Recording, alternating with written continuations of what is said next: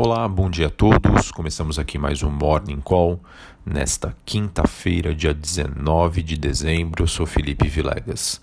Bom, olhando para o desempenho dos principais ativos de risco, as ações globais operam de lado nesta manhã, mas ainda se mantendo perto dos seus níveis recordes, com investidores atentos às decisões de política monetária que estão, é, digamos, vigorando em vários países pelo mundo. De acordo com o noticiário, a aprovação do impeachment de Donald Trump ontem pela Câmara foi largamente relevada pelos investidores que consideram remota a chance do pedido passar no Senado. Pelo contrário, o presidente deve usar a tentativa dos democratas para aliá-los ao poder como arma eleitoral. As moedas têm um desempenho misto com pares do real e o peso mexicano em baixa nesta quinta-feira. Sobre as commodities, o petróleo se mantém próximo dos 61 dólares o barril, com o mercado avaliando os dados de estoques. E os metais industriais em Londres têm leve alta e o minério de ferro sobe após três dias de baixas consecutivas. Falando sobre a agenda do dia, esperado aqui no Brasil às 10h30 dados de arrecadação do governo e às 14 horas eh, os dados de criação de empregos formais, o famoso CAGED. Sobre a economia americana, 10h30 da manhã novos pedidos de seguro-desemprego, meio-dia índice antecedente e também no mesmo horário vendas de casas já existentes. Sobre o noticiário local, o governo deve rever as regras para calcular a base de incidência do imposto de renda das empresas. É, essa informação foi dada ontem pelo ministro Paulo Guedes em pronunciamento que foi feito. Guedes também defendeu a tributação de transações digitais e ele mesmo disse: quem falar de CPMF estará demitido. Então isso acaba gerando um alívio para o mercado. Lembrando que isso foi um dos receios recentes que fez com que a bolsa fechasse em um dia né, em baixa esta semana. Bom, falando sobre o noticiário corporativo, nós temos é, a Cielo inaugurando hoje sua quinta loja física em um shopping popular de Osasco. Foi a segunda abertura deste ano. As demais unidades já existiam e foram todas repaginadas.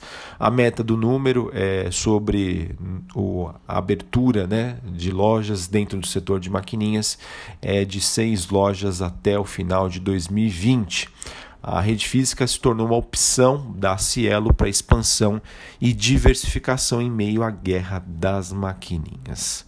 Bom, também tivemos notícias sobre o programa de demissão incentivada da Copel, que resultou na saída de 395 funcionários e o prazo de desligamento terminou nesta semana. Normalmente essa notícia é vista como positiva pelo mercado, já que se traduz numa expectativa de redução de custos e melhora operacional. Tivemos também a Restox, que é dona das marcas Lilis Blanc e Dudalina, ela que fechou o preço da sua oferta subsequente, que nós chamamos de follow-on, quando uma empresa faz uma nova captação através de emissão de novas ações. Neste caso, né, que foi fechado da Lilis Blanc ao preço de 15 reais, a demanda superou a oferta em duas vezes.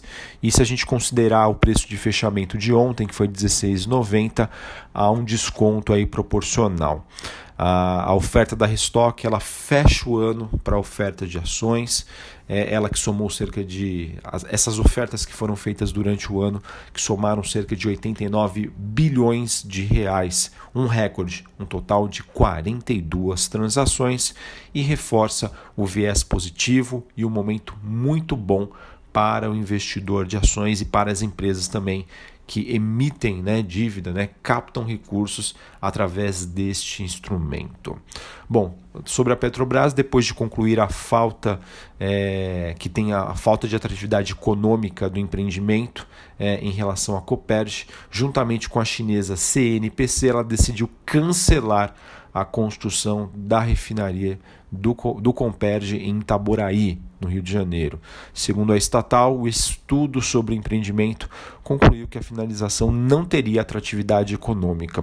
Só para exemplificar para vocês, a, a Petrobras está querendo dizer que ela fez o projeto, né, ela eh, verificou a viabilidade econômica, se ela teria lucro econômico né, em relação a a este projeto e ela definiu que não vai fazer isso. Então, eu vejo como uma notícia neutra, mas com viés positivo.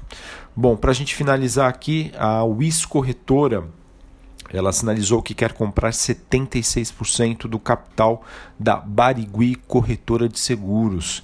Esse negócio que visa a comercialização de seguros alto e prestamista da rede de distribuição de veículos do grupo Barigui, que é o maior revendedor de seminovos do Sul, segundo o comunicado. O preço dessa aquisição seria feito em duas parcelas, uma vista no valor de 7 milhões de reais e outra variável com vencimento em 5 de maio de 2021, que pode ser ajustada para baixo ou para cima, caso seja apurado que o número de apólices de seguros em carteira na data de fechamento seria inferior a 14 mil apólices. Coisas de, de contratos aí entre empresas.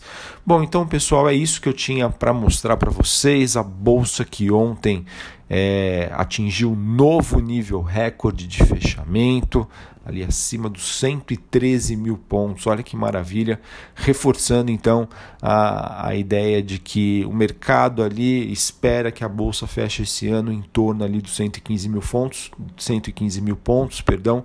Isso seria completamente plausível e não duvido, né? Às vezes num bom humor do mercado, quem sabe a gente não alcance ainda números maiores.